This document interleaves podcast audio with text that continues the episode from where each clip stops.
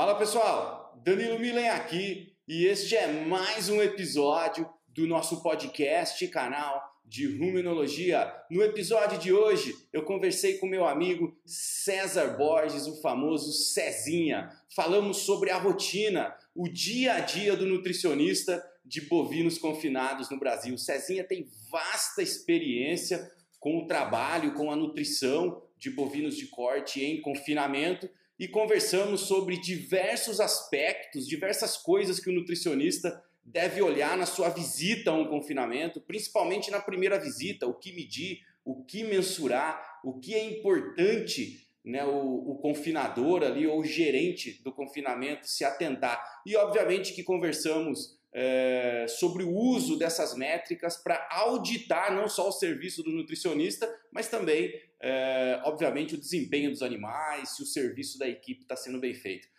Episódio muito legal, muito prático, tenho certeza que vocês vão gostar.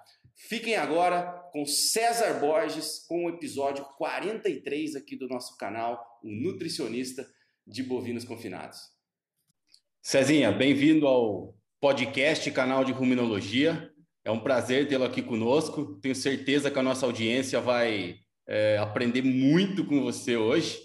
É, já pro, antes de você se apresentar, né, para o pessoal saber, a gente vai conversar hoje aqui sobre como é a vida do nutricionista de confinamento e tenho certeza que, que você é uma das melhores pessoas aqui no nosso meio para fazer esse relato, né?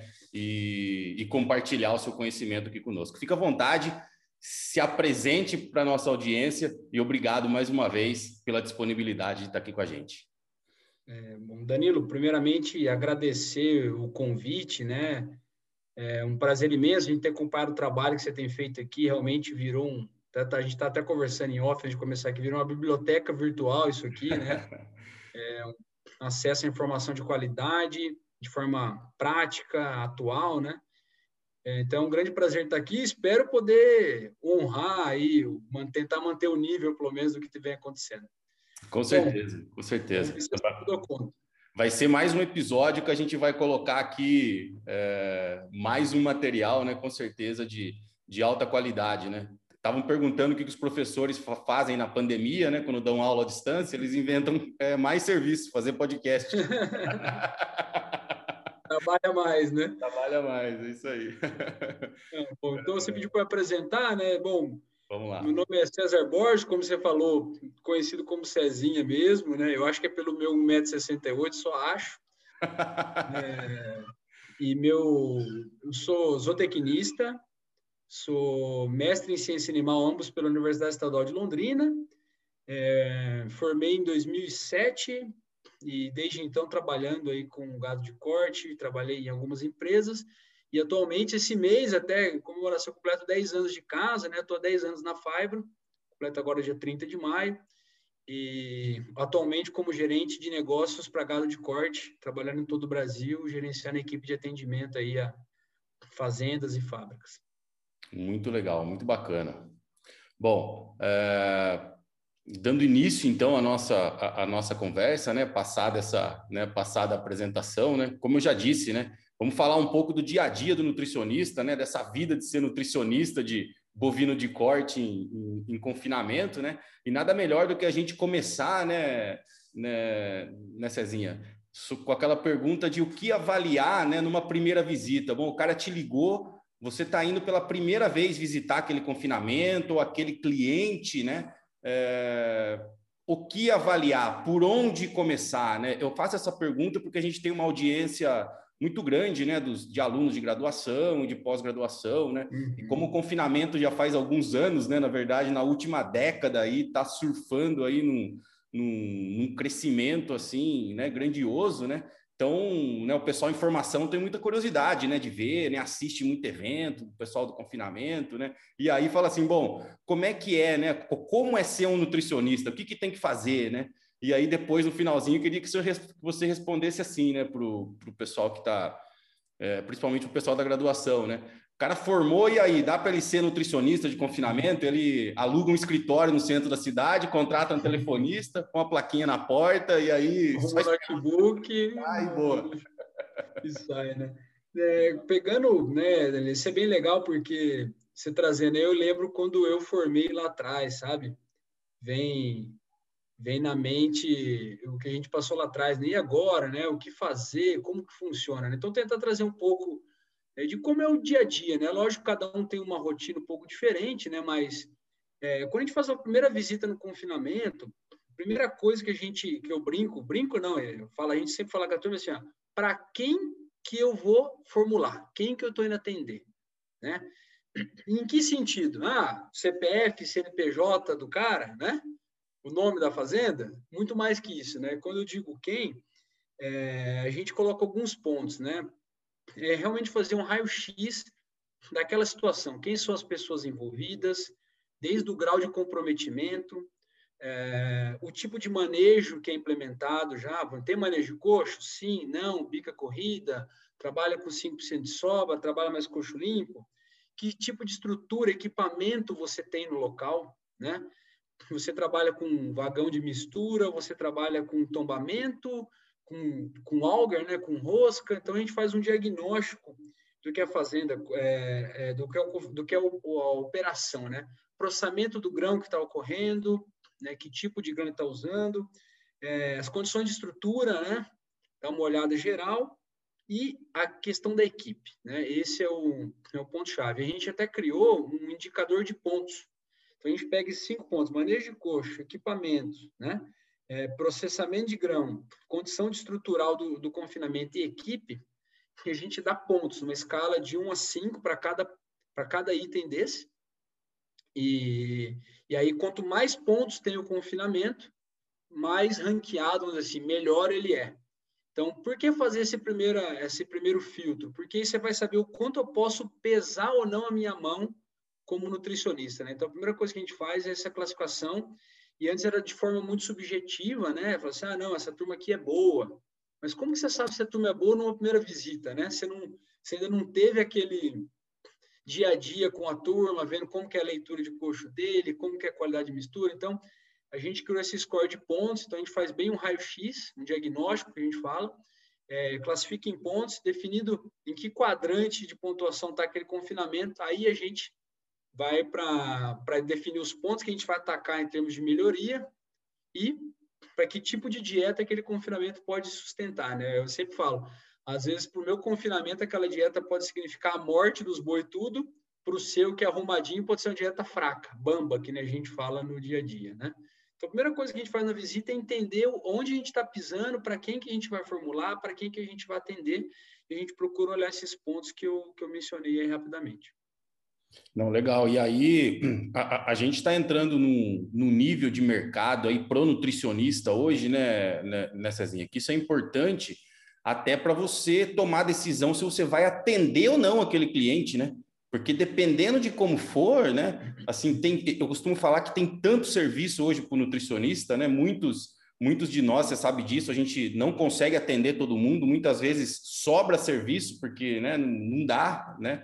E aí outra pessoa acaba, acaba atendendo, mas é, e, e isso é bom porque a gente consegue selecionar né, os, os, clientes e também de, desse, desse seu ponto de vista também é, selecionar onde que a gente vai pôr o nosso serviço, né? Porque dependendo de onde for, ah, deu um pau do caramba lá, desculpa, né, o, o, palavreado, mas sim, ah, quem que é o nutricionista? É o Cezinha, né? Pô, uhum. então...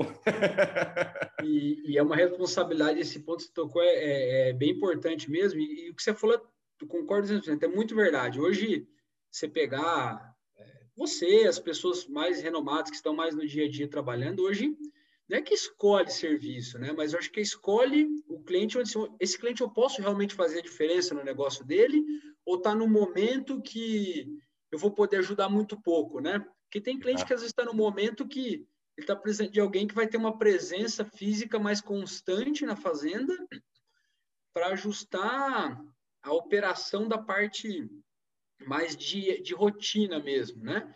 E tem muitos nutricionistas que já não tem mais perna para estar tá tão junto assim com tanta frequência, né?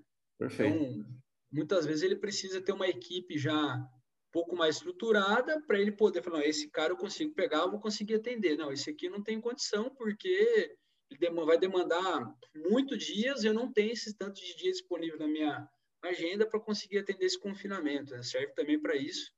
E tá, para a gente saber se pode ajudar, né? Porque também não adianta nada. Às vezes você pega o cara, você identifica que ele precisa de um apoio muito mais próximo e você não vai ter condição de fazer esse apoio. Então, até para não ser leviano com, com o cliente, né?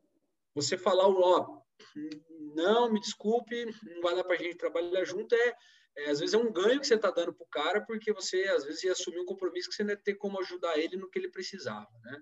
Então, acho Perfeito. que a responsabilidade Perfeito. é realmente é muito, muito importante. Com certeza, concordo. E aí a segunda parte da pergunta, né, para aquele cara que está na graduação ainda e quer ser nutricionista de confinamento, qual que é o caminho usual aí que você recomendaria?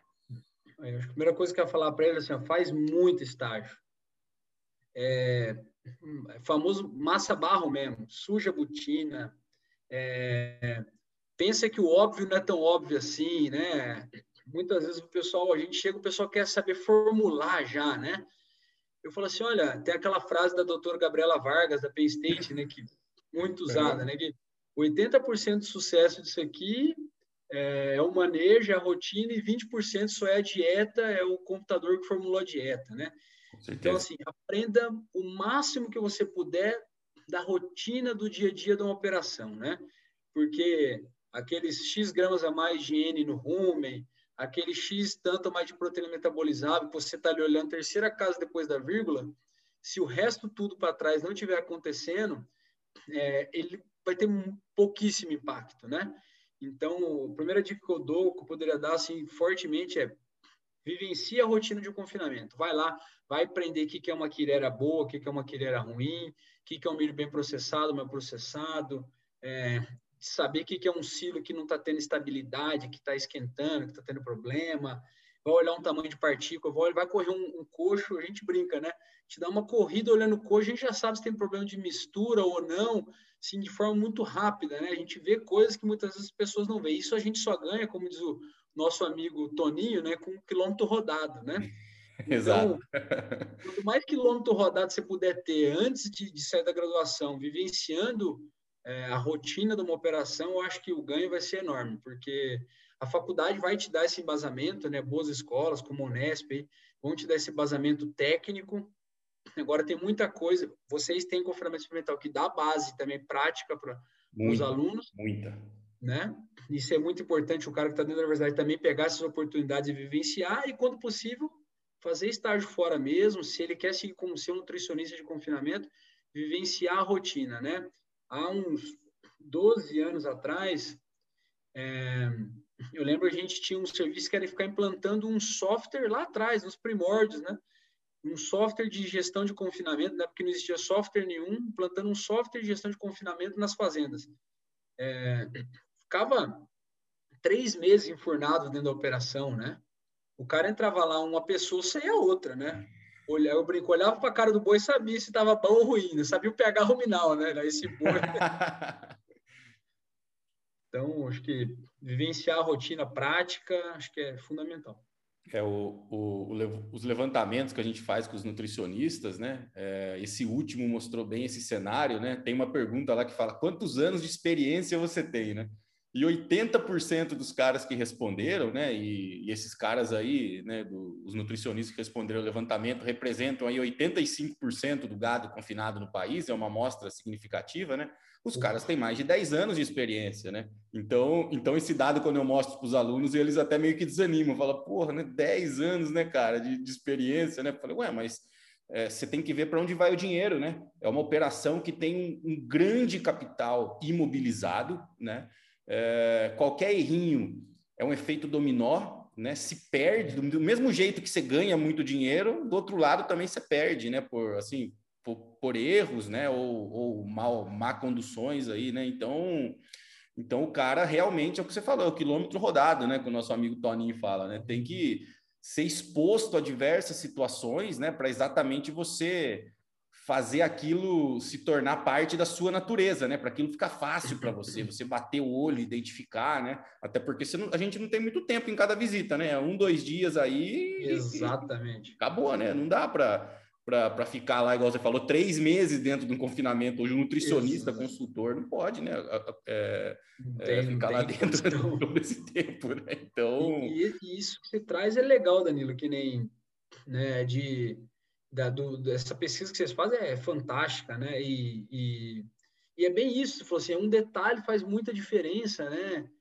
No, hoje em dia, então, com o valor que chegou, as commodities, chegou Outro dia estava conversando com, com, o Renato Nogueira, né? Uma pergunta que ele fez assim: tem alguma coisa que custa menos que um real para colocar na, na, dieta hoje? É verdade, é verdade.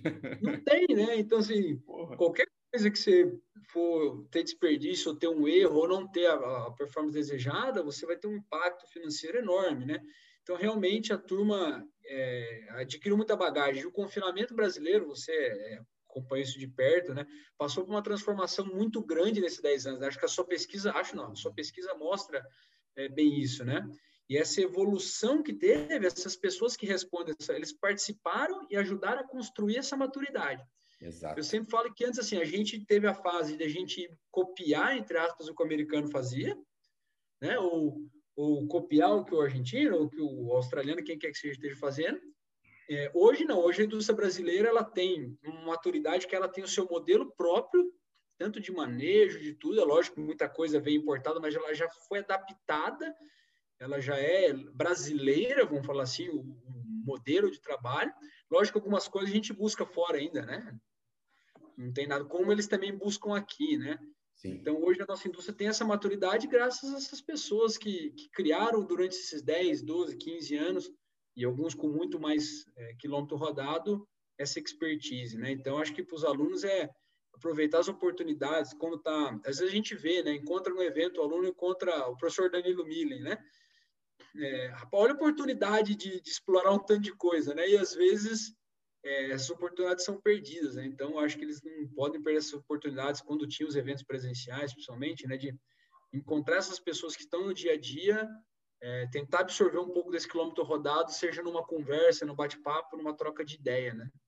Não, com certeza. Hoje a gente, né, para adicionar né, nesse, nesse montante, né, o nutricionista, como o confinamento, você disse, né, está em plena evolução no país, né, o nutricionista tem que ficar sempre atualizado, né? Então, você aprendeu na faculdade DDG, você aprendeu processamento de, de, grãos, a gente não aprendeu na graduação isso. Não, Exato. Não era, não era a época desse assunto, né? Aprendeu adaptação de bovino com, com, com alta energia? Lógico que não, né? Então, assim, como a coisa está em evolução, né? A gente tem que estar tá sempre né, em busca da informação, conversando, né, estudando, né? Porque senão daqui a pouco é de um ano para o outro você fica desatualizado, né? E aí você pode né, correr o risco aí de, de fazer uma má recomendação nutricional.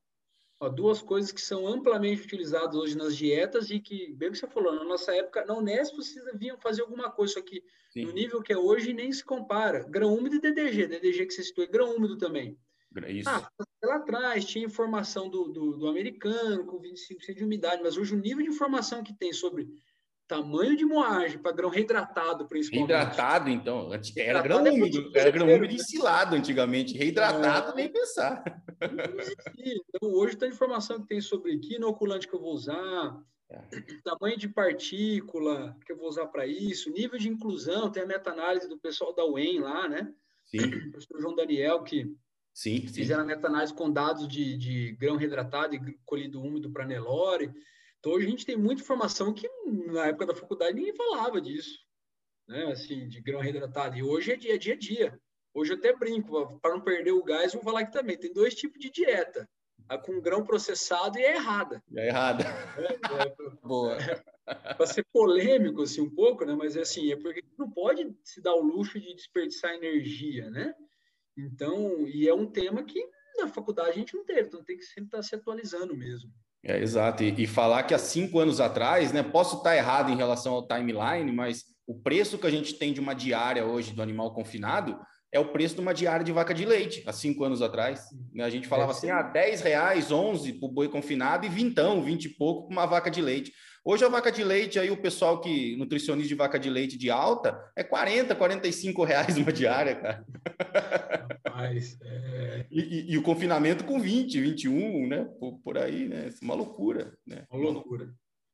Né? Então, para mostrar também esse dinamismo de mercado, né? O nutricionista não tem que entender só de nutrição, né? Tem que entender de commodity, tem que entender de negociação, né? É, como adotar estratégias para é, exatamente processar o milho, tomar vantagem ao máximo daquele ingrediente, né? Não é só preço, né? Ah, comprei mais barato, tá? Mas o que, que você vai fazer com esse negócio, né? Dentro da sua operação, você vai associar com qual alimento, né? Para você aproveitar um efeito sinérgico, né? Então, então o bom nutricionista pensa, né? Em todas essas nessas vertentes, né? E uma outra vertente que o nutricionista tem que ter no dia a dia parece que é brincadeira, mas é assim, pessoas, né?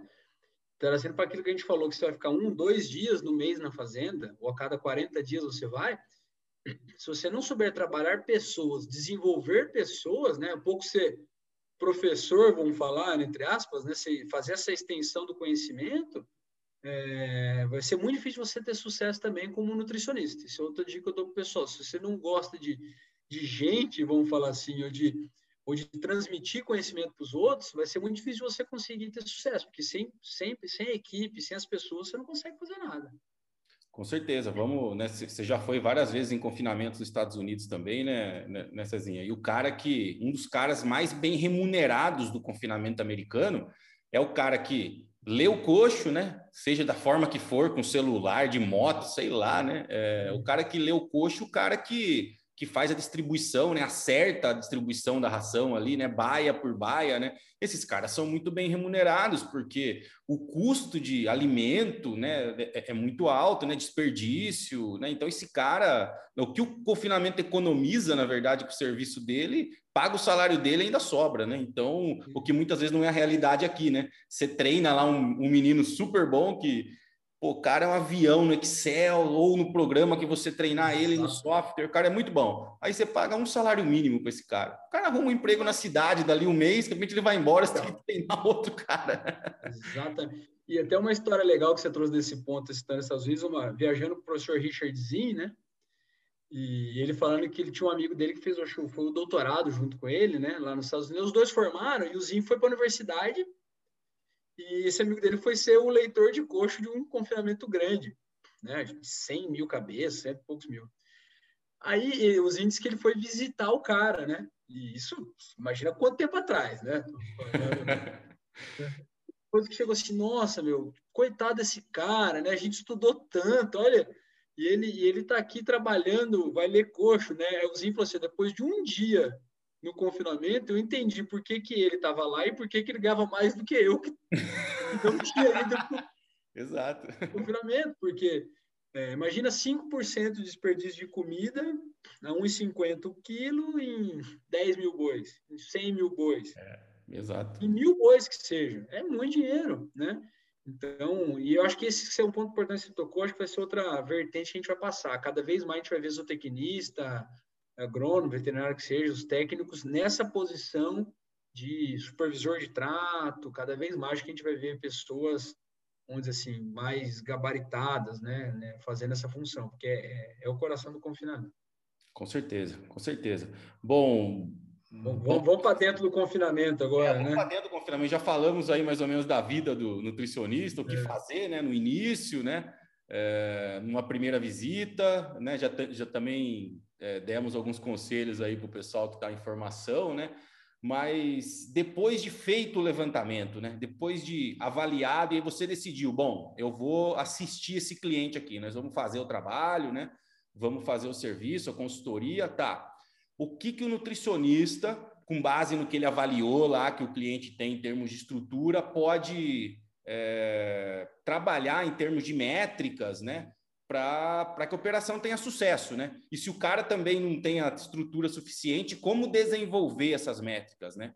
Então, quando eu falo métricas, eu estou falando é, mensuração de consumo ou flutuação de consumo, medir matéria seca, seleção de partícula, conferir mistura, processamento do grão, ver fezes, comportamento, tudo isso, né? Então, Perfeito. Então, assim, o que, que a gente pode falar de métricas, né? Assim, as mais importantes que você considera para a gente né, é, mostrar o nosso trabalho, que é assim que a gente mostra o nosso trabalho. Né? Ah, beleza, vou, vou, vou assistir você aqui, tá, mas como que estava a sua operação antes de iniciar o nosso serviço e como que está depois, né? Então, então eu queria que você falasse um per, pouco, gente. Perfeito, Nós vamos lá, pegamos, temos um acordo com o cara, vamos começar a trabalhar, né? A gente estabeleceu um... Aí tem vários modelos, a gente estabeleceu um conceito que chama de feeder, que é uhum. é o acrônomo, né, que fala, né?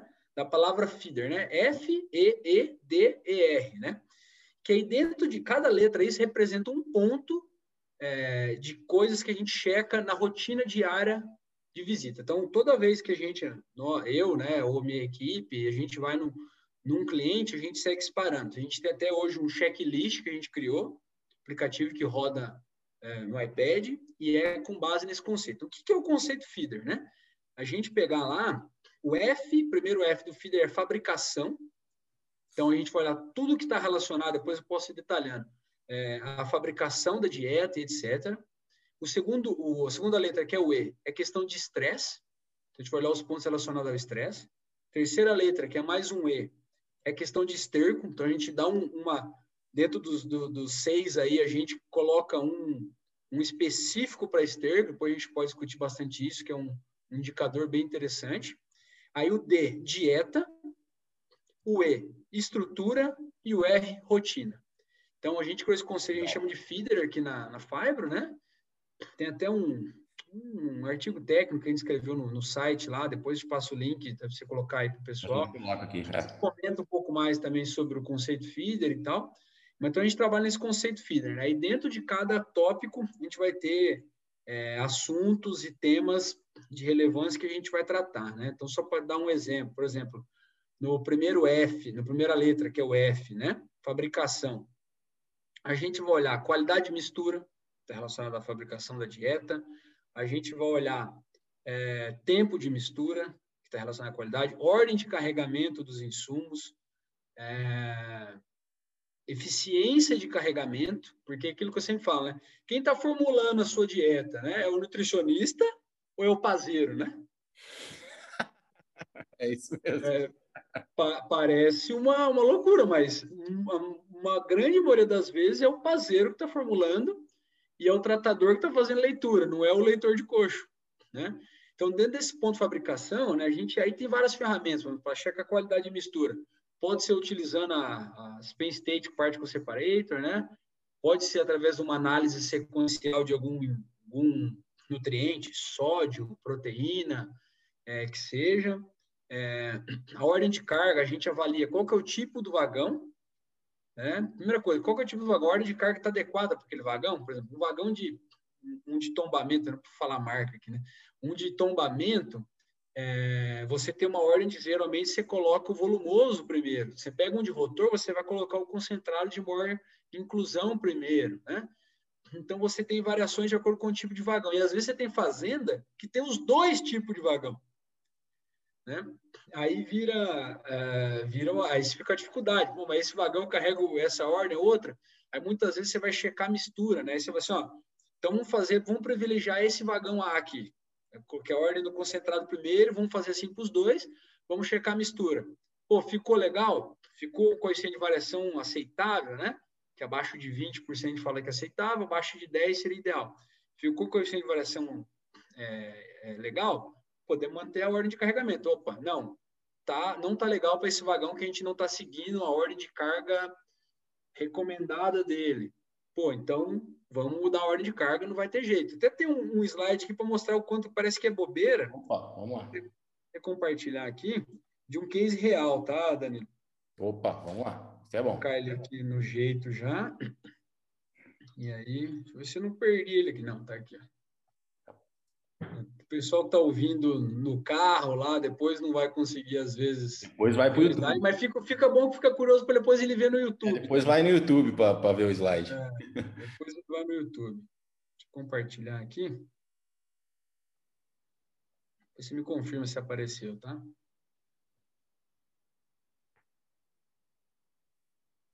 Apareceu? Ainda não. Tá aqui. Você começou a compartilhar aí. Agora foi. Beleza.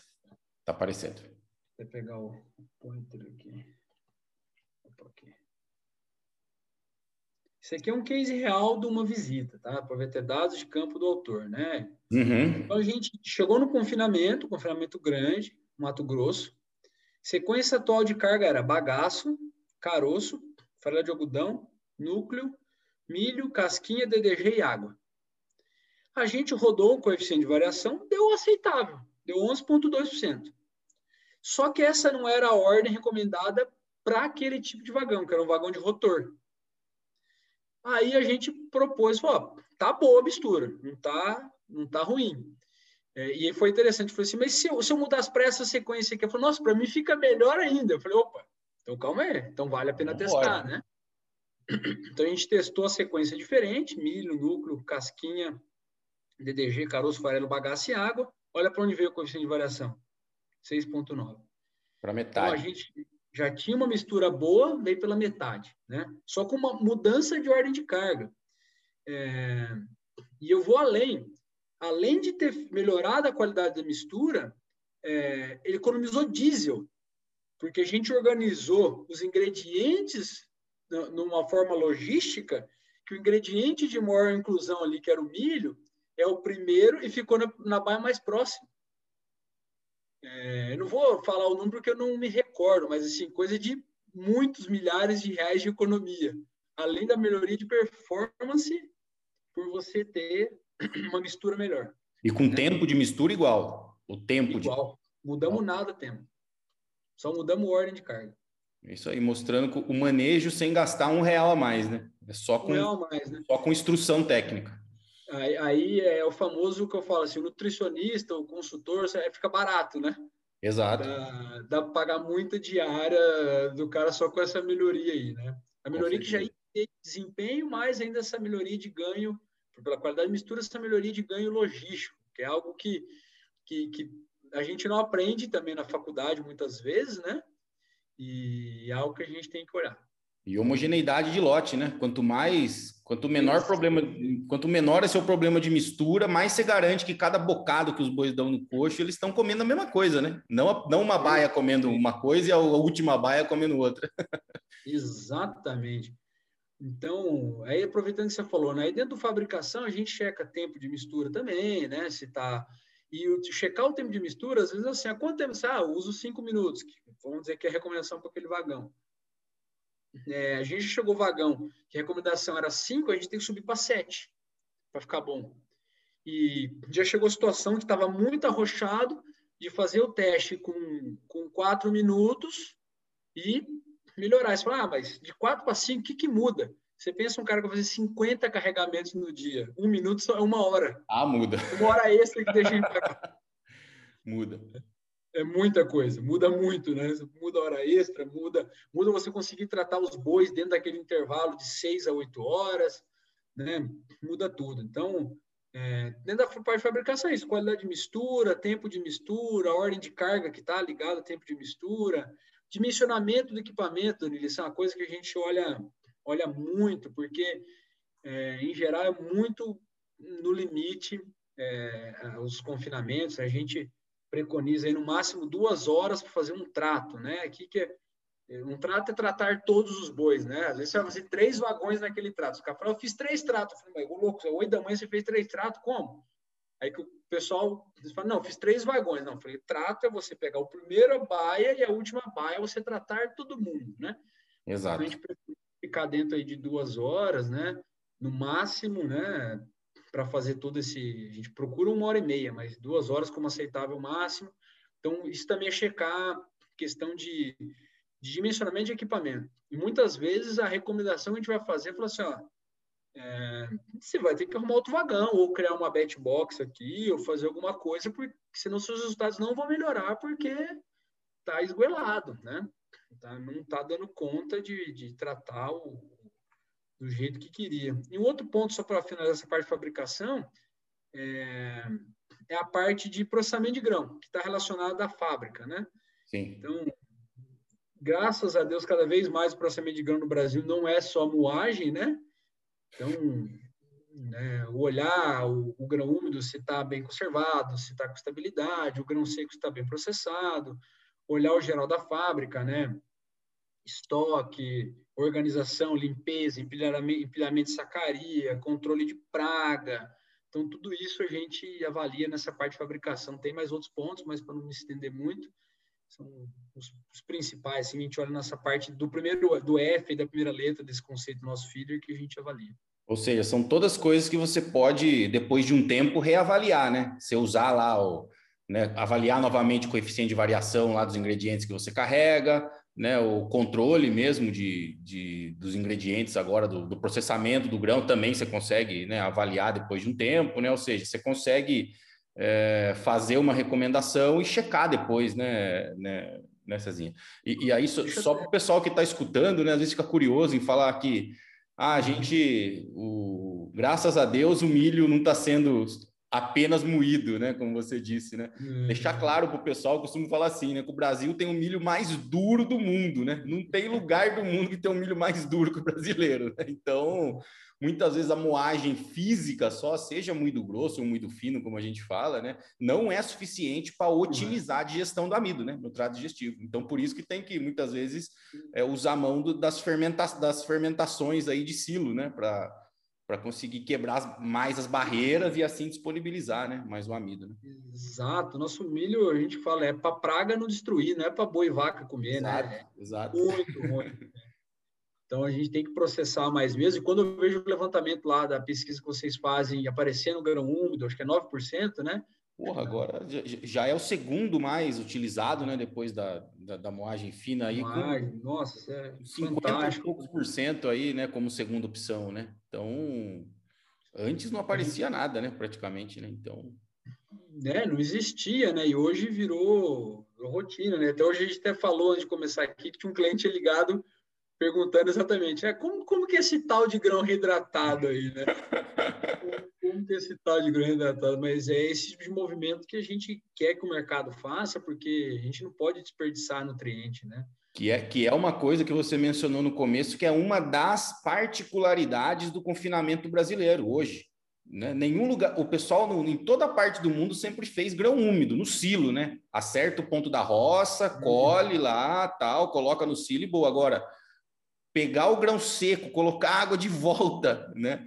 Com todo esse, né? Monta uma baita estrutura para ensilar esse grão depois, né? Usa inoculante e tal. Tudo isso é a maior parte da, do desenvolvimento, né? Dessa tecnologia foi feita aqui no Brasil, né? E, isso é tão brasileiro que você pegar os, os proceedings do PNC 2018, eu acho, se minha memória não me engana, tem uma revisão do, do, do Fred, vou chamar de Fred, né? Do Owens. Você chama muito amigo dele do, do Owens, né? Professor Owens, que é sobre processamento de grãos, SNAP, lei de tudo. E, e, ele comenta alguma parte do texto, tá me recordando aqui agora, ele fala assim, ah, no Brasil o pessoal tem feito, ele comenta do, do retratado.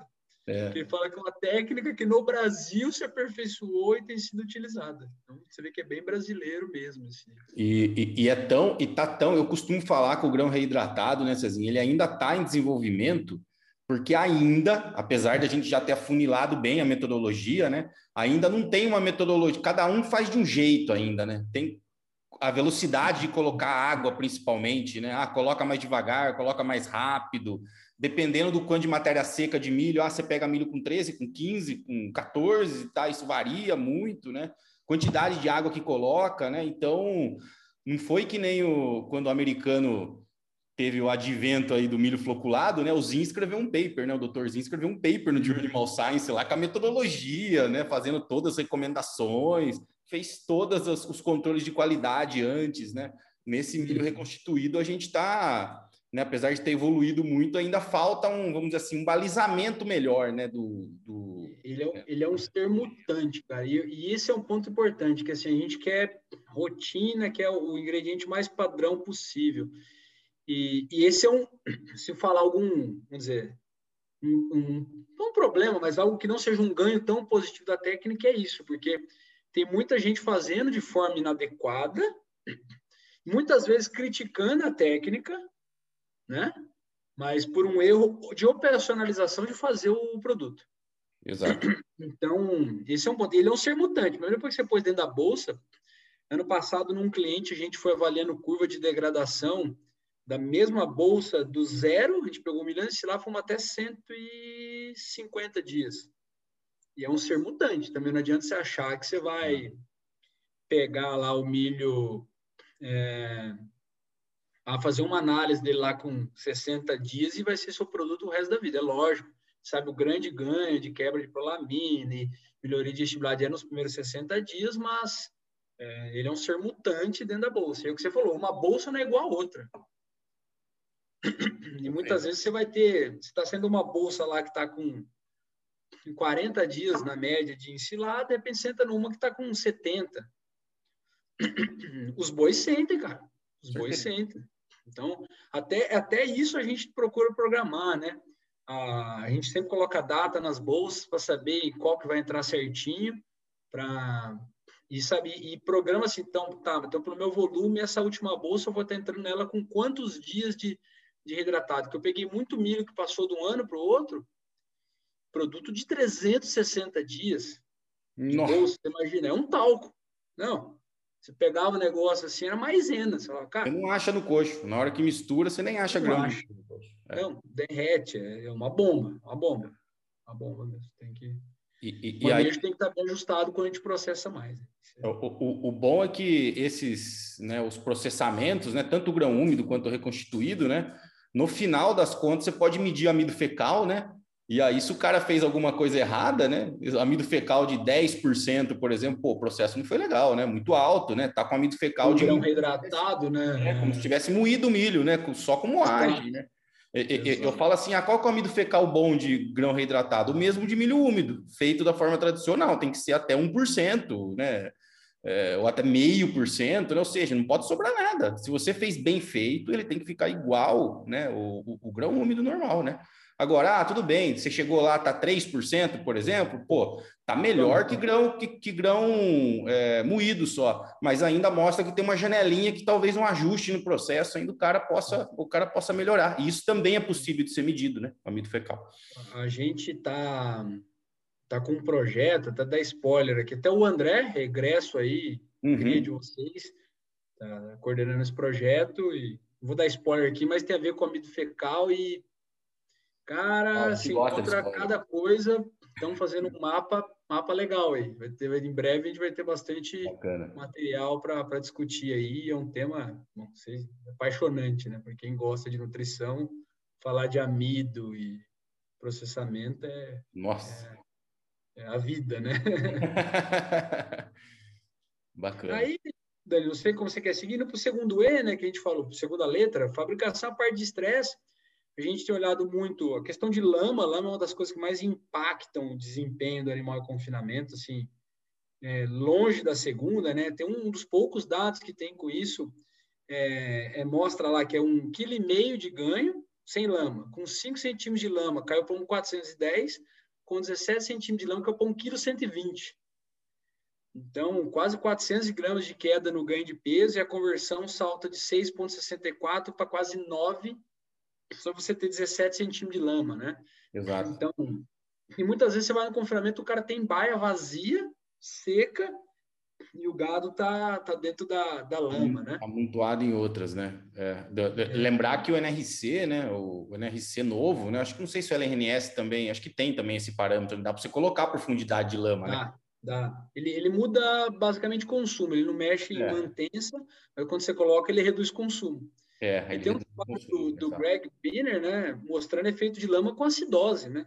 Exato. Muda o padrão de comportamento de chegar no coxo do animal, ele aumenta o tamanho de refeição, diminui a quantidade de refeições e entra mais em subclínica e etc. Né? Exato. Né? E, e, e, fazendo só esse trabalho do, do Penner, né?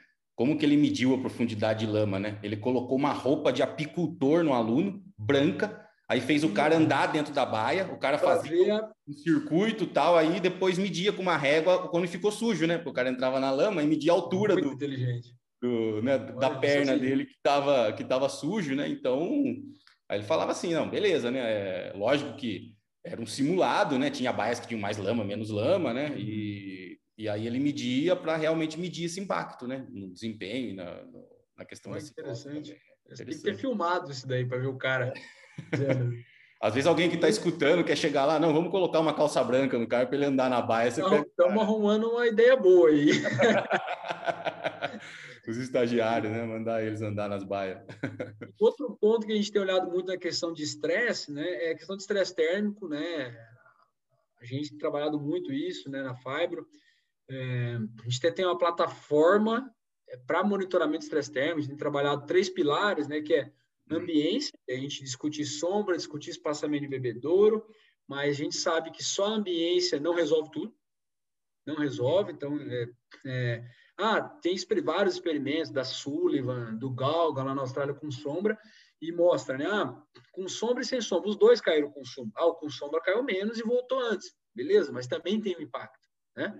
Então, ela ajuda, mas dependendo do nível da onda de calor, você vai ter um, um problema de desempenho. É, então, a questão de ambiência, bebedouro, né? espaçamento de bebedouro, eu brinco que você perguntar para qualquer pessoa no confinamento quantos centímetros de coxo, o cara te dá uma palestra, né? Tem tanto centímetro. Agora, quantos centímetros de bebedouro tem no seu computador? Tela azul, né? Tela é. azul, não sabe. Nunca viu, né?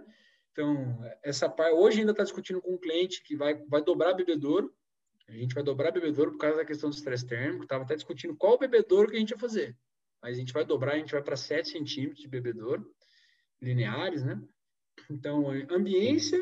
E, é... às vezes o cara tem, tem lá o mínimo, o mínimo né, de, bebe, de bebedouro uhum. que você uhum. recomenda, mas não tem vazão, né? Às vezes não. É, não adianta nada, né? Vai um monte de boi lá, toma muito rápido e não enche, né? Não, não enche de volta bem rápido, né? Fica aquele monte é, de boi pisoteando em torno do bebedouro. Que, bebedouro de 1.500 litros, 1.000 litros no confinamento, né?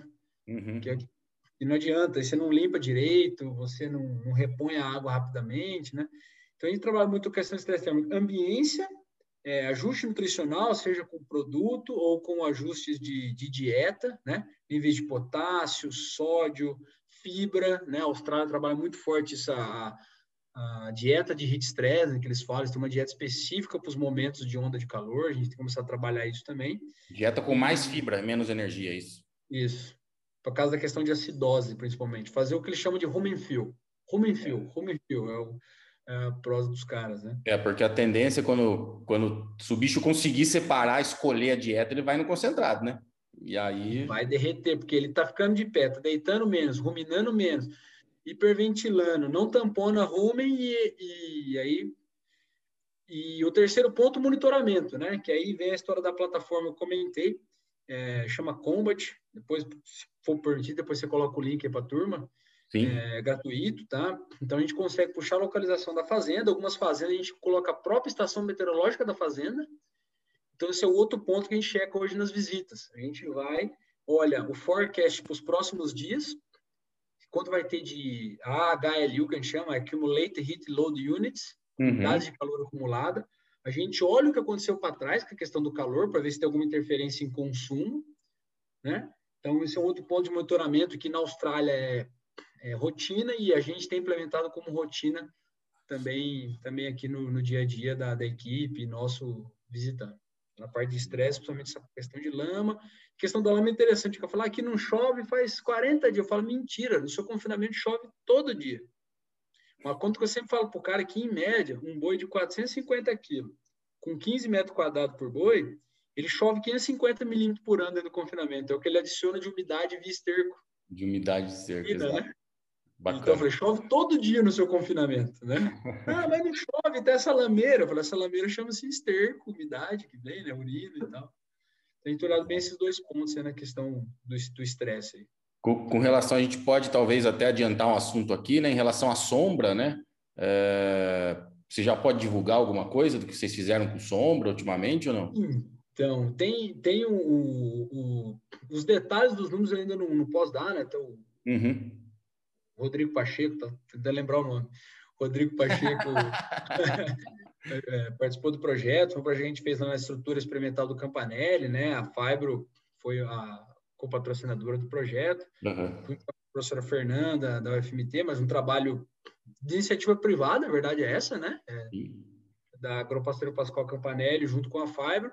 E a resposta, sim, funciona a sombra, né? Não vou dar detalhe dos números, Okay. Mas funciona, tem resposta, inclusive o Vitor já está cogitando é, cobrir, cobrir que eu digo colocar sombra, não cobrir, né? O confinamento inteiro, né? Só que essa questão do trabalho de sombra é interessante citar, né? Que você pega muita literatura, você vê lá às vezes é, dois metros quadrados por boi foi suficiente. No outro, quatro metros quadrados não deu diferença.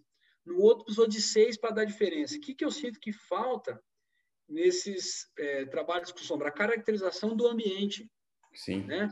O quanto de radiação tinha ali, o quanto de HLU, de, como acúmulo de calor tinha, ou de HLI, de heat load é. index tinha. Então, eles não caracterizam o ambiente. Se você a quatro, é, dois metros quadrados, não seria precisou de quatro, mas talvez porque era uma situação de calor extremo. Precisaria de mais sombra, por exemplo. Então, é, quando você vai olhar trabalho de sombra, tem muita variação em resposta, mas muita por isso. Só que aí você fala, ah, mas eu não consigo caracterizar qual era o ambiente. E até no experimento do Vitor, a gente fez todas as medições, a gente mediu todo o HLI e tudo, e não foi uma situação drástica de calor. Foi uma situação para gado Nelore ou azebuado, que foi o caso, foi com zebu, tá, pessoal?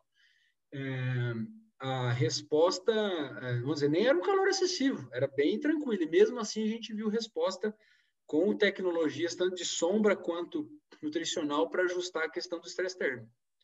Então, é, é um tema muito interessante. A, a, parte de resfriar calor à noite também, né? Tem, tem, região que a temperatura é igual a outra de dia, mas à noite não resfria, né? Continua quente, né? Então... Isso que é legal esse conceito do HLU, que a gente trabalha na plataforma, que ele vai assim, vamos dar um exemplo básico, vamos dizer, eu tenho um animal Angus padrão, ele é 86, 86 é o limite que ele suporta de calor. O ambiente está em 88, esse animal acumulou 2. Né? Aí das 9 às 10 da manhã, ele, o ambiente foi para 90, ele acumulou mais 4, ele está com 6 acumulado. Aí continua 90 das 10 às 11, ele acumula mais 4. Então ele chega, ele vai te dando um acúmulo de calor. E quando baixa de 77, esse animal começa a descarregar a bateria, que é o que você falou que é o night cooling. Então a ferramenta mede isso também. E isso é um dos pontos que a gente checa. O animal vem com mais do que um dia sem descarregar a bateria. Se não está descarregando 100% da carga que ele acumulou durante o dia, durante a noite, isso é um risco extremo de ter morte de animal. É, então, esse é um dos pontos que a gente checa na rotina de visita. É um tema apaixonante também. É, a gente tem estudado muito isso. A gente tá, tá tem feito bastante intercâmbio de informação, principalmente com o México e Austrália, que são os países que. O México é obrigatório ter sombra. Na Austrália, acho que eu visitei uns 15 confinamentos lá. Todos tinham sombra, todos tinham um plano de contingência para estresse térmico.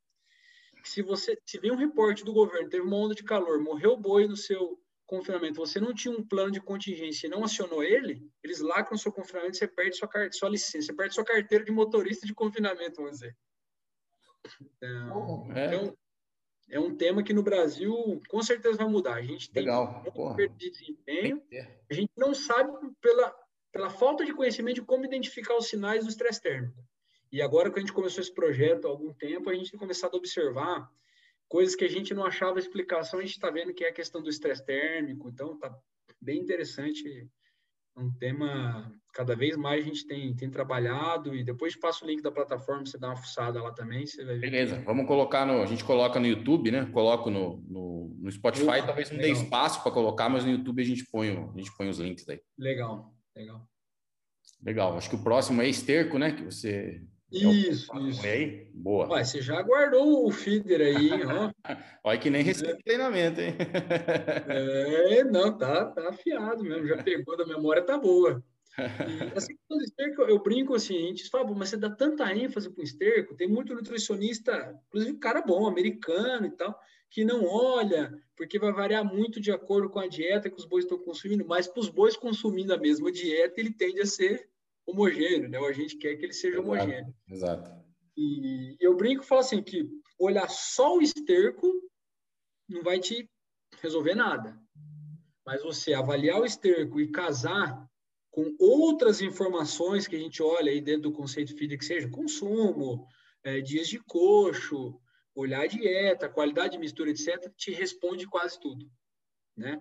Então, a gente trabalha bem com aquele conceito é, clássico, né? Leitura de 1 a 5, né? Acho que até tenho aqui um. Acho que é legal mostrar, né? Legal, legal. Se tiver, vou mostrar. Vou ver se eu pego aqui. Você trabalha bem com o conceito clássico lá de 1 a 5, né? Deixa eu ver se eu tenho ele aqui no jeito. É, tem. Vou pegar aqui. Compartilhar. É que o 1 um, o um é a líquida, né? Deixa eu compartilhar aqui. Deixa eu falar assim, tá mostrando também.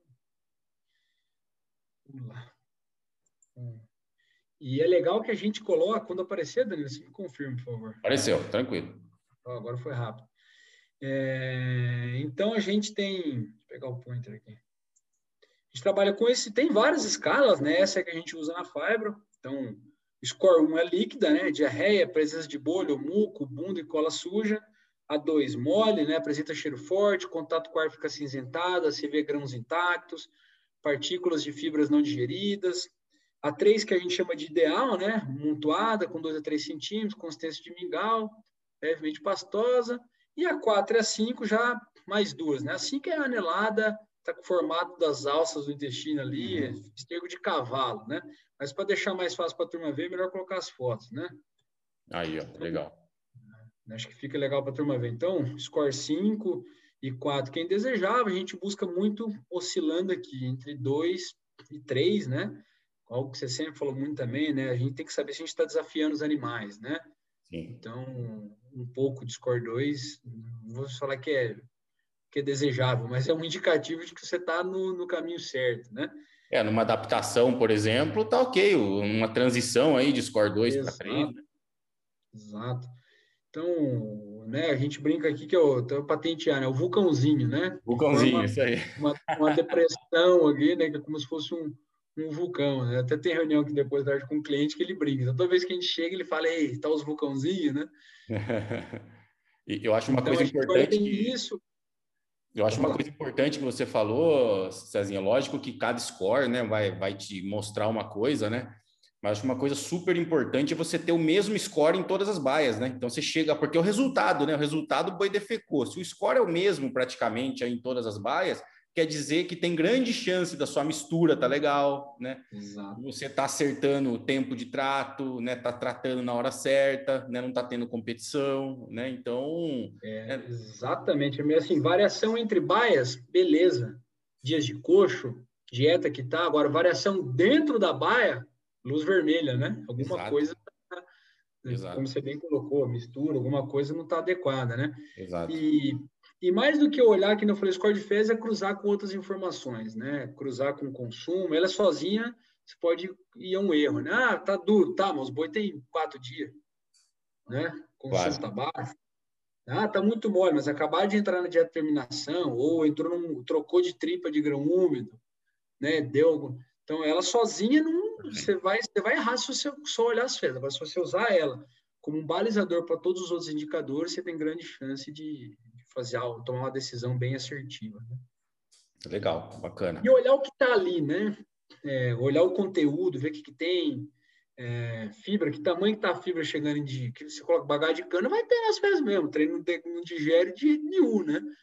Mas, mas né? Mas que jeito que está chegando aquele bagagem de cana ali, coloração, consistência das fezes, né? É, o animal está consumindo uma dieta base feno, lá não vai ter mesma cor do animal consumindo uma dieta é, base silo, né? Então a cor também te dá indícios. Então esse é um ponto que a gente checa bastante. Hoje mesmo recebi, tem, a gente implanta nos clientes, que eu falei da equipe, a gente faz semanalmente, o cara faz, faz a ronda nas baias, tira foto lança na planilha as porcentagens de cada score de fezes e manda para a gente. Porra, legal. né, a gente consegue olhar, ver e cruzar com as informações, às vezes tem a cor de consumo, consegue. É, na pandemia, isso foi. Assim, Nossa, demais. Fenomenal, porque né, com as limitações todas. Então, tem ajudado bastante, mas é importante você passar, fazer a extensão do conhecimento, né? Ter um cara lá que, que vai olhar da mesma maneira que você estaria olhando e te passando essa informação de forma fidedigna, né? Não, com certeza. E em relação ao né, consumo, será que é importante medir ou não? Dentro ah. de qualidade de mistura, a gente já falou, né? Falamos de, né, de, de auditar aí os, né, o processamento, né, fezes, né, e, e medir consumo, né? Saber o quanto cada baia está comendo na média durante o período de alimentação. É, já dá o gancho para entrar na próxima letra, que é o D aqui de dieta, né? Então, não vou nem entrar, que a gente não tem né, tempo, também não é o foco, entrar em formulação propriamente dita, né? Mas, né, para quanto que tem que comer essa sua dieta, né? Sim. Você não mede, já ah, formulei aqui para comer 10,5 kg de matéria seca. Você não mede quantos boi está comendo, você não sabe se está ganhando o que é para ganhar, né? Exato, exato. É, o que não é medido, não é gerenciado, não é melhorado, né? Então, é, esse é um ponto fundamental e, e, não só medir o consumo, como fazer o manejo de coxo, né, Danilo? Acho que é. passou da época, assim, eu não... Para não falar que eu não tenho nenhum, acho que tem um cliente que faz bica corrida. Se ele assistir, ele vai saber que é ele, né? Só não fala o nome, então. É, não vou falar, não, vou falar o nome. Até formulei a dieta para ele essa semana. Cliente antigo, já desde 2009, é. rapaz. Uma época eu falei para ele, eu vou desistir de você, porque você não, você não implementa as rotinas, tal, no médio consumo, tem balança no vagão e no médio consumo. Porra. E aí ele começou a medir o consumo da linha. É, da linha. Então, a cada linha dele ali vai ter uns 800 bois. Então, a cada 800 bois ele tem o consumo. Depois ele começou a cada três baia. Ainda está melhorando. Está melhorando. Mais 10 anos, né? Mais de 10 anos. É. Se, se os bois estiverem mais ou menos na mesma faixa de peso, menos mal, né? Mas agora, se tiver lote é. andando, lote em duas semanas de coxa, o outro com 10 semanas de coxa, é complicado acertar, né? Como diz o nosso amigo Rafael Servieri, né? Eu ajuste olhos por cento, né? É, olhos por cento. É. Mas eu tenho um funcionário que, olha, mas ele ele passa só um fiozinho quando tem que passar, ué, mas não sabe do mesmo jeito quanto que está caindo. É, e aí, juntando um pouco, né, essa questão da dieta com os outros pontos, que é, o, que é a estrutura e a rotina, que aí entra tudo isso aí, é o dia a dia, é leitura de coxo, né? A gente trabalha com. Eu brinco, ah, são cinco notas, na verdade são três notas, né? É, é zero, um e dois, né? Aumenta, mantém, diminui. Implementação de leitura noturna, quando possível.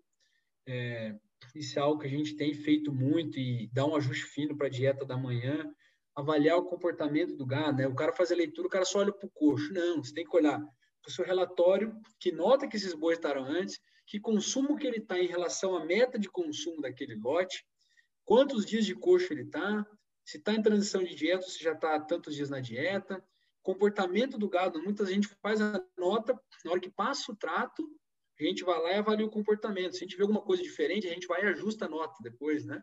Exato os ajustes, né, irmão? Hoje, hoje tem software, cara, tem empresa gringa com software que escaneia os bois, aí vê o comportamento, todo o trato e calcula o índice de agressividade para você poder fazer esse ajuste fino. Então, Ou seja, aquele cara que acha lindo tirar foto do confinamento, passa o trato. Os bois se debatendo para ver quem chega no coxa e tira aquela foto linda. Não, assim, uma linha, né? Aquele negócio, mas os bois estão que nem louco, né? Assim, das duas, uma, ou estão todo mundo com fome, não tem espaço de coxo para todo mundo. Né? Então, eu falo, ó. Oh, beleza, adaptação. Primeiro, primeiros cinco dias, beleza, né? É beleza, vai. Então vamos dar. Põe a restrição, beleza. Se você trabalha em restrição porque é um sequestro, alguma coisa, Beleza. Aí beleza, vai chegar todo mundo junto mesmo, mas na maioria das vezes é isso aí. O cara falou, oh, tá bonito aqui, formou um cordãozão. E os caras falam, falei, então lascou, né? Ixi, lascou, é. Eu falo isso também, falou, tira uma foto, o cara escolhe exatamente essa foto, né? Que tá estática. É bonita, né? É, é lindo, mas... coloca em palestra tal. Fala, ixi, alguma coisa ali, alguma coisa não tá legal. É. Né? Só, ferrou, né? Só para a gente balizar, que... né? Só para a gente balizar, que a gente fica fazendo piada disso, né, Cezinha? Mas tem uma parte dos animais que eles vão para o coxo, né? Vamos dizer assim, o que seria o normal. Uma parte está deitado, ruminando ainda, porque foram os últimos a comer, né? Durante o último período, né?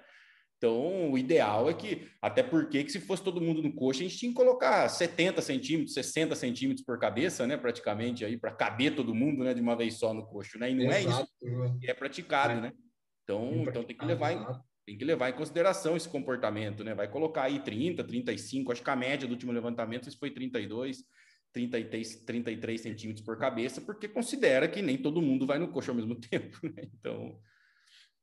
E, e olhar para os bois, né? A parte de rotina aí, falando do R, né? Que é o último do feeder, é, olhar os bois, né? Ronda sanitária, é, ver se tem animal com música, animal fino no meio do lote, é, animal com problema de respira, respiratório.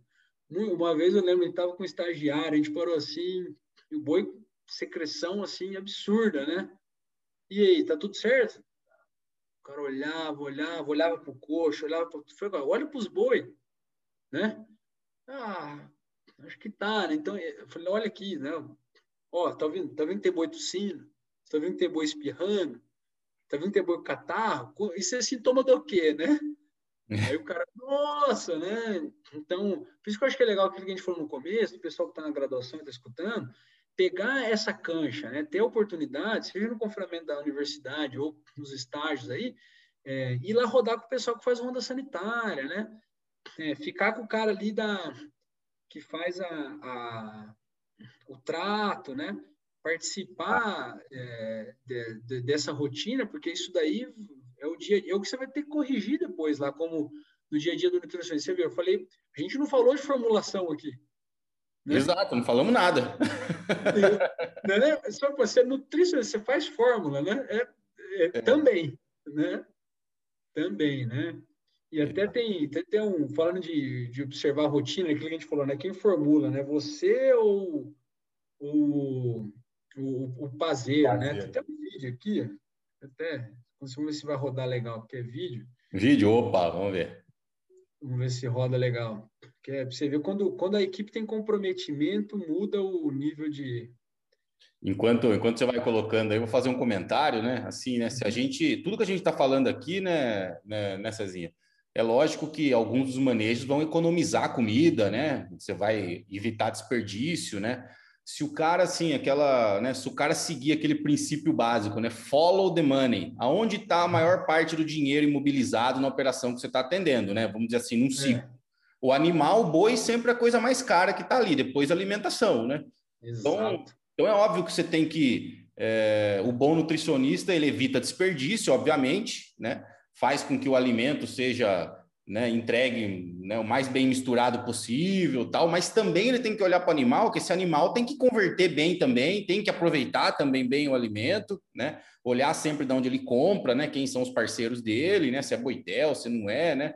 Mas os dois, quando a gente faz a conta lá se deu lucro ou não, né? Tem o custo do boi e o custo da dieta, né? Então, então assim, e, e, e, esses dois grandes pilares aí representam 90% aí, quase do, né, do, ou mais do que isso aí do, do custo, né? Então... E aí você quer botar um cara lá que você não treinou para fazer esse manejo de coxa aqui, né?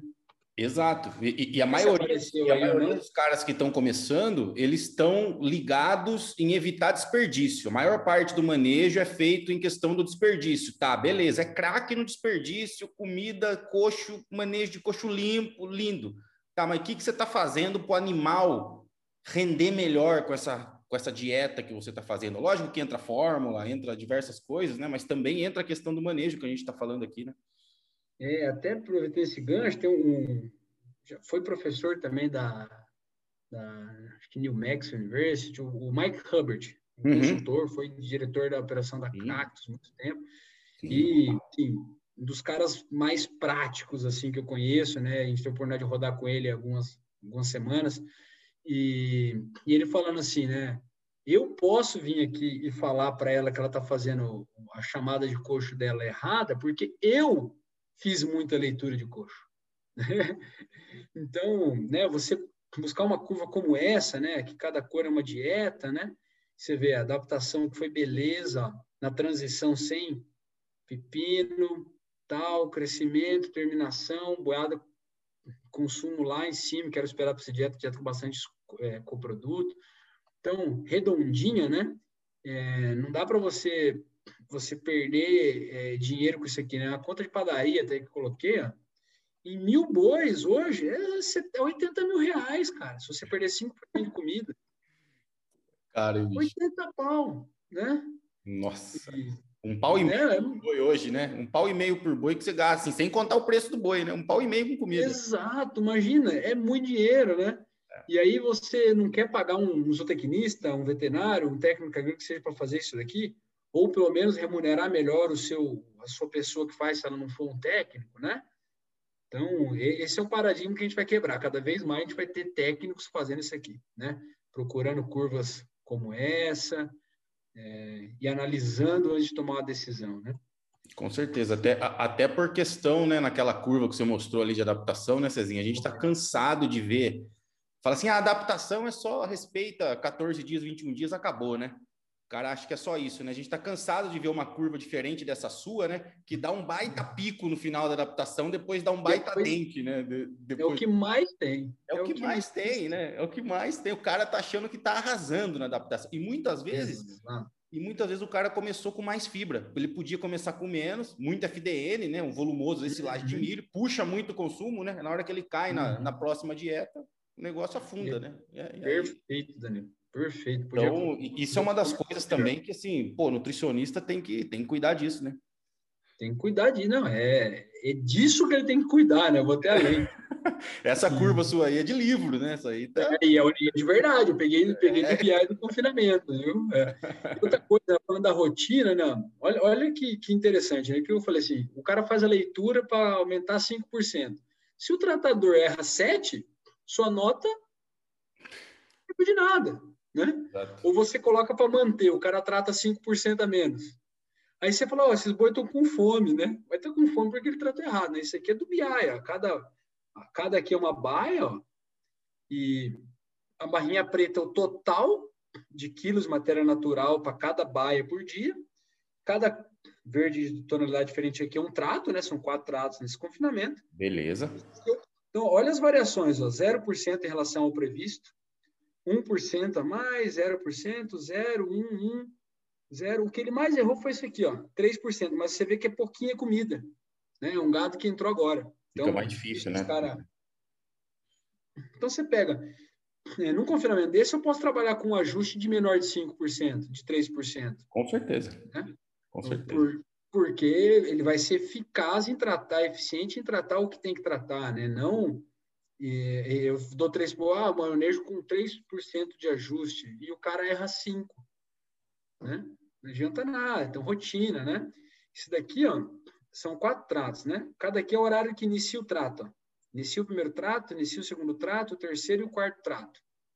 Olha a constância de começar todo dia no mesmo horário. Então, eu peguei aqui de 20 do 3 a 18 do 4. Olha a constância. Todo dia eles começam a tratar a baia no mesmo horário. Né? Segundo trato, ó, esse triângulo aqui é o domingo. Olha no domingo como dá uma falhadinha às vezes, né? Somente no último trato, né? Turma, domingo, né? Não, mas você vê a rotina de fazer o mais. Quando você tem uma quebra, lógico, você vê atrasar esse trato, vir para cá, né? É, isso vai acontecer, né? Às vezes eu vou ter que dar uma antecipada aqui, mas né, é isso daqui que vai fazer com que a dieta que o nutricionista está formulando é, entregue o que ela tem que entregar, né? Olha o erro por por tipo de ração. 0,21% de erro Nada. no carregamento da dieta Nada. adaptação. Então, você vê né, o nível. Então, você vê, o pessoal estava errando bastante, não, estava errando um pouco mais. No carro eu peguei carregamento de casca de soja, porque é um ingrediente difícil, que é leve, né? Então, ele estava colocando muito dos tratos, ele estava colocando a mais. Ó. A gente pegou em cima, olha como ele reduziu. Está cravando a quantidade de casca de soja. Aqui, a dieta formulada está muito mais próxima de ser que está sendo fabricada, né? Não é o pazeiro que está formulando a dieta, né? Perfeito, perfeito. Então, Aquele negócio, o nutricionista também tem que se perguntar: será que a dieta que está na tela do meu computador é a dieta que os bois estão comendo, né? E olha o tanto de coisa que a gente falou até agora que está bem no meio disso. A dieta que você fez na tela do teu computador, a tela ir para o uhum. coxo. Olha quantas coisas podem podem afetar a sua fórmula, né?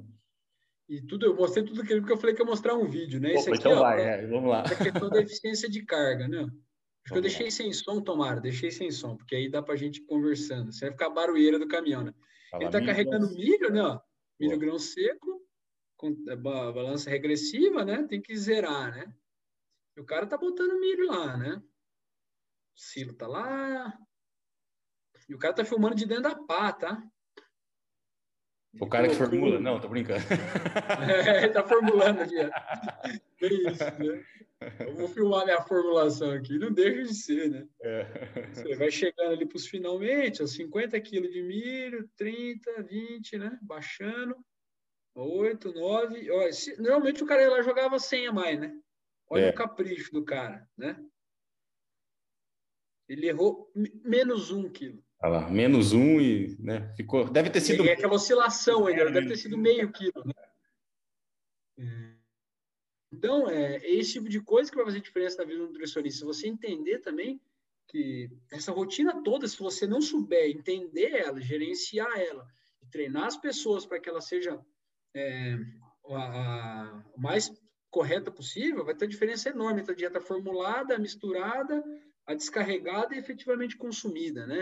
Então, essa parte de rotina é fundamental, fundamental na, na vida do nutricionista. Eu brinco que, assim, durante a visita, você não olha a sua fórmula, né? Sua forma você fez antes, né? Exato. Você olha no dia, no dia ali, da, no dia da vida do nutricionista, que é um pouco a gente está trazendo aqui, é esse tipo de coisa que a gente está olhando, né? E que eu falei, tem N pontos aqui que a gente não tem tempo para abordar tudo, né? Mas ir lá checar o silo, checar todos os alimentos, né? É, é muita coisa para fazer, né? E você vê um cara desse está comprometido, por quê? Colocou o indicador, ele é remunerado por isso. É, a gente fez um negócio que na época era dos 20 reais, e é todo dia o bônus. Por que todo dia? Imagina se eu faço a média do mês. 20 dias do mês o cara acerta, 10 dias ele erra. A média tá boa. Os 10 dias que ele errou, ele arrebentou com o meu confinamento. Exato, exato. Isso que ia falar. É, então, então, é não basta, todo dia. cinco dias ele já arrebenta. cinco dias, 100 dias é 5% do tempo dos animais lá. Exato. Então, todo dia, né? Essa busca pela excelência, pelo controle, essa parte de rotina é, é fundamental. É fundamental e isso passa por pessoas. Então, aquilo que a gente falou no começo, né? Gerir pessoas, entender de pessoas é algo também que faz parte do dia a dia do nutricionista. Faz parte muito, né? É a tal da extensão, né? Extensão rural é, é levar esse conhecimento para a turma que vai executar ele, né? Não, sensacional, Cezinha, sensacional, cara. Indo para a parte final aqui do nosso papo já, né? É... O que, que você vê aí de novas tecnologias, ou não tão novas, né? Ou de tecnologias, né? Bem é, estruturadas, né? Que podem ser usadas aí para facilitar, né? A mensuração dessas métricas, né? Ou o próprio serviço do nutricionista hoje, né? No, nas operações de confinamento, né? Você já falou aí, o que você falou agora no vídeo não deixa de ser uma automação, né? Você mostrar é automação, lá, né? Ele tem. É, é. Os gráficos que você mostrou também, né? Em relação à automação, que já é uma baita tecnologia que, né, que facilitou a evolução do confinamento do Brasil nos últimos 10 anos, né? Além disso, o que, que você vê hoje em dia aí que a gente uhum. talvez possa estar usando com mais frequência aí nos próximos anos?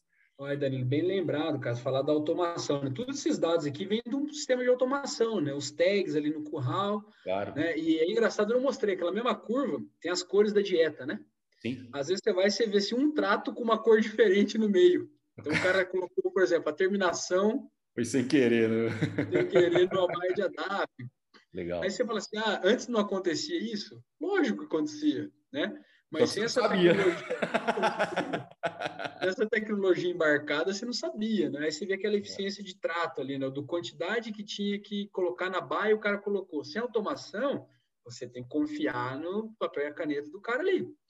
É, se tem pessoas boas, você consegue, mas é, o cara está atrasado, está corrido, né? Então, a automação é algo que veio para ficar, mesmo na minha opinião, né? É, só que também a gente precisa falar assim, ah, então só dá certo com a automação? Não. Por exemplo, um cliente que há anos, ele está sempre ou primeiro ou segundo na nossa base de dados com uma melhor conversão. É papel e caneta. O software dele é um confinamento que mata 3 mil bois ano. Então, confinamento médio. Pequeno, é papel e caneta. O cara que trata é o cara que faz a leitura. É mais 5, menos 5 ou nada. Né? Aumenta 5%, mantém ou diminui. É, papel e caneta é, só que o cara é muito criterioso. Você chega assim no confinamento, você fala, ah, esse coxo tá limpo, hein? Aí você já vê ele vindo com, com o vagãozinho para tratar. É impressionante. Você tenta achar algum erro no cara, o cara não joga comida fora, trata o maneiro direito. E não tem o software. E é um cara idôneo, tem paixão naquilo que faz. Então, os números dele são confiáveis. E ele, ele na verdade, fala, ó, oh, anotação aí que eu já dei uma errada, né? É, então, o cara está comprometido, né? Aí tem até um, para falar de comprometimento, tem um ditado, permite fazer um parênteses tem um ditado americano que é legal. Outro dia eu vi o Flávio Augusto, Geração de Valor, falando, que é o prato típico americano, bacon com ovos, né? Uhum. Então, o quanto a gente está comprometido é, com o negócio. A gente está tão comprometido quanto a galinha está com esse prato bacon com ovos, ou quanto o porco, o suíno está com esse prato bacon com ovos, né? Porque a galinha, ela se compromete, mas ela fornece o ovo. Agora, o, o suíno, ele dá, o, dá a vida dele ali. Exato. boa, ele, boa. Ele realmente está comprometido com o negócio, né? Ele, excelente, ele... excelente. Então, o Flávio Augusto falando, eu falei, nossa, essa daí é perfeita, né? Perfeito. Então, quando você está comprometido, você está comprometido tanto quanto a galinha com o bacon com ovos ou quanto o suíno ali, né? É. É, a gente tem que estar tá comprometido como está o suíno com o prato ali no, no, dia a dia da operação, né? A famosa dor de dono. É, é, é, então a gente consegue fazer sem software. Então, falando de tecnologias, comentei dessa, dessa parte aí de. Hoje tem várias startups, né? Tem várias incubadoras aí, você deve estar até mais por dentro do que eu. Sim. É, pessoas fazendo leitura por foto. Para poder melhorar esse ajuste. Tem essa outra que ela escaneia os animais e criou um índice por movimento, por tudo, por velocidade que eles vêm para o coxo, um índice de, de agressividade, para você uhum. ser mais ajustado ainda na leitura de coxo. Tem agora a questão do ponto de abate, que eu acho que isso é uma ferramenta que a gente precisa ter uma ferramenta mais acurada, né? Que, então, tecnologia acho que vem para ficar aí de é, que hora que eu vou matar meu animal, né? Quando que a curva do custo iguala com a do, da receita, né? Meu lucro zero, né? Então, esse é o momento de eu bater meu boi, não é, quando eu acho que, que, que o ganho está caindo, né? Então, tecnologias que venham fazer a gente ter uma parte melhor, não só por peso na entrada. Né? Hoje a gente tem algumas coisas com câmera, tinha um trabalho até do, do Mario Kizotti lá, uhum. aquele Kinect do, do videogame do Xbox, Sim. só que aí pararam de fabricar o Kinect, né, que escaneava o volume do animal e por ali determinava, vamos dizer, o ponto ótimo de abate dele em termos de, de acabamento. Então, acho que essas tecnologias é algo que tem, vão crescer muito.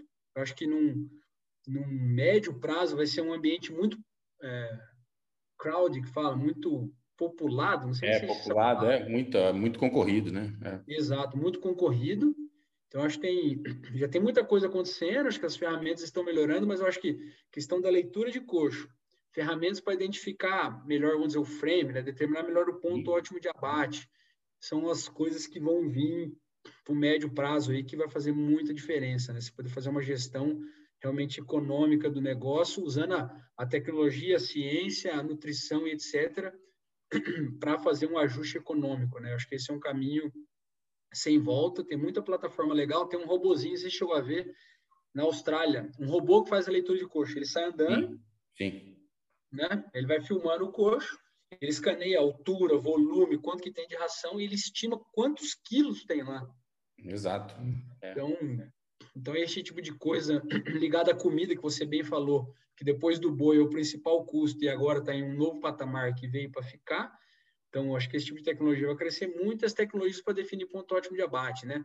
Com o custo da reposição, a gente tem que extrair mais do mesmo boi, né? Não tem aquela uma arroba que você vai ver o boi no frigorífico e você fala, nossa, cabia mais uma arroba nesse boi. Não dá para deixar mais uma arroba para trás, não dá para deixar mais os 10, 15, 20% de amido nas fezes, é, não dá para deixar mais os 5% de comida no coxo, né? Perfeito, perfeito. É isso Nesse aí. sentido, vai evoluir. É, tem câmera, né? Tanto para fazer leitura hoje, né? Como você, além do robô, tem câmera, né? Tem modelos hoje que estão em desenvolvimento ainda, mas eu acho que está muito próximo aí de um, né, de um negócio bem legal. Tem câmeras que usam também acoplado na câmera do coxo, e na câmera lê o coxo aqui, e tem uma outra do lado que filma os animais, vai identificar uhum. animais doentes. Ela estabelece um padrão de, de passos que o animal dá por dia. Então, né, depois de um tempo, ela calibra em todos os animais e, e, e também com o animal às vezes diminui e tal, não vai para o coxo, né, também consegue num confinamento muito grande, você pensar um animal que está ruim ali no meio de 10 mil, né? É uma. Né, Tem uma é... tecnologia nesse sentido, de uma empresa que eu vi no, no Interconf, os caras vieram com o professor James McDonald, no Nebraska, uhum. eram alguns alunos, e um dos alunos era CEO dessa startup. E eles tinham um tag, né, um, um device que coloca na orelha dos bois e identifica também os animais doentes, temperatura, animal que está com pneumonia, alguma coisa, bem antes. E esses dias, por curiosidade, me lembrei da empresa, eu fui, fui pesquisar dela. Será que ainda existe? Será que vingou? Foi comprada por uma dessas grandes multinacionais de medicamentos aí. É. Startup normalmente é assim, né? O caminho é, é serem compradas aí por, né, por empresas. Você vê que a tecnologia andou, né? E cada vez mais o agro chegou com a tecnologia para mudar o negócio mesmo. Se a gente não acompanhar isso também, eu acho que, eu não sei como é hoje nas universidades, mas tem uma disciplina para a área de zootecnia focada na, para a área de agrários focada na, na, questão de novas tecnologias, eu acho que vai ter que começar é. a ser fundamental também. A gente tem aqui uma disciplina optativa ainda, né, que chama de pecuária de precisão, né, onde, assim, é muito dinâmica a disciplina, né, não sou eu que sou responsável, mas é, a gente colabora às vezes, né, sempre está mudando, né, então é uma disciplina que ela é, né, a gente fala, sofre mutação todo ano, porque todo ano surge alguma coisa nova, né, e o conteúdo programático muda assim 50% né, de um ano para o outro, porque né, tem sempre coisa nova e pessoal vem de fora também né, da palestra, né? Então eu acho que é super importante, né? Até nessa atualização, né, que a gente falou no começo, né, do nutricionista de confinamento hoje, né? Ele, a, a gente está crescendo junto com o confinamento, né? Então a gente tem que estar tá sempre né, ligado aí no, né, no, no, que as empresas lançam, no que sai na ciência, né? Para a gente estar tá atualizado e poder fornecer, né? A melhor recomendação possível, né? Até por, né, por questão do nosso trabalho, né? Então, é, né, de novo, né, info, ressaltar né, questão do, do nutricionista, né? Se quer ser nutricionista de confinamento, cara, não dá para parar de estudar, né? Então... Não dá. E, e, e, eu acho que depois desse bate-papo nosso já ficou claro, né? A gente falou, sei lá, com tempo, mais de hora aqui, não sei. É, uma hora e meia quase. Uma hora e meia e não falamos de formulação, hein? Não falamos de Dois nutricionistas conversando uma hora e meia sobre confinamento e não falaram de formulação. Não falaram de fibra efetiva, não falaram, né? Não falaram de nível de proteína, de energia, não falamos nada disso. Exato. Eu, eu, eu costumo falar, viu, viu Cezinho, é exatamente isso, né? Que faz o nutricionista brasileiro ser o melhor do mundo. Eu falo, o nutricionista brasileiro é o melhor do mundo. Porque não é só fórmula, né? Olha o tanto de coisa que a gente falou e falamos pouco ainda. Tem assim uhum. muitas outras coisas que a gente pode abordar de forma específica, né? Que são uhum. particularidades do confinamento brasileiro, que é muito mais difícil de manejar do que um confinamento nos Estados Unidos, do que um confinamento na Austrália. Então, então assim, uhum. o brasileiro a gente sabe de vários exemplos. A gente tem amigos que o cara foi para os Estados Unidos, deu um treino aqui no Brasil, quando foi para os Estados Unidos, né? Assim, explodiu, né? né? Com o pé nas costas, o cara, o cara toca um confinamento inteirinho, 70 mil cabeças, confinamento, mas inteirinho tomado, né? Floculador, tal, um negócio super controlado, né? Um monte de métrica, controla a qualidade de tudo. Então, então assim, porra, você pegar um cara treinado no nosso ambiente, manda para um outro país que Porra, o cara, o cara deita e rola, né? Então, diferente se o americano vier aqui, né? Esse ponto é, ele sofre, ele vai, ele sofre. vai sofrer esse ponto que você colocou é fundamental. É, a grande diferença dos confinamentos lá para os daqui é essa rotina, essa, essa parte de processos. Né? Processo. Né? De gestão de, das coisas, do, da rotina do confinamento. Os caras fazem muito bem. Em termos de formulação, também concordo gênero no migral que você. Os nutricionistas brasileiros é são jovens em geral, né? A gente tem uma, uma massa muito mais jovem, até porque a nossa indústria é mais jovem do que a deles, né? Uhum. E e uma turma que veio sacudida para fazer diferente, cresceu com, com um mindset diferente. E o grande diferencial que eles ainda têm está diminuindo para nós com essas tecnologias, com automação, etc. Mas essa questão da, dos processos da operação, da, tudo dia, tudo igual, sempre. Isso eles ainda são bem avançados em relação a gente. Com certeza. Cezinha, bom demais o papo. Pô, foi sensacional. Agradeço o seu Agradeço o seu tempo. É, o pessoal costuma fazer pergunta lá no YouTube, então provavelmente vai ter muita pergunta. Eu já conheço o perfil aqui quando o papo é bom, então, então te aviso lá quando surgir alguma pergunta. E aí, é, a gente não falou no começo, né? Mas é, não falou, mas eu coloquei lá. É, como que o pessoal te encontra? Se o pessoal quiser é, saber mais do seu trabalho, é, a gente vai colocar os links, né? Depois você me passa os links, eu vou colocar na descrição uhum. do YouTube, né? Do, do, que você citou aí do trabalho de vocês. Mas como é que o pessoal contacta o César Borges, que ele quer ser nutricionista igual Cezinha? E aí, como é que Ixi, chega você? é, não, Danilo, eu que agradeço de novo é, a oportunidade, né? Que bom que a gente conseguiu, né? Você, Pô, faz tempo já, né? Prosa, conseguia, né? Então, puta, fico lisonjeado de, de estar aqui participando, de ver o trabalho que, que vocês têm feito, né? Conheci há alguns anos também já, então, é, ver todo esse, esse trajeto nessa carreira que você tem traçado, fico muito feliz em ver o crescimento daquela safra, eu brinco, né? daquela safra que veio mais ou menos todo mundo, todo mundo é, desenvolveu muito, o profissional que se tornou, e poder participar aqui, fico lisonjeado.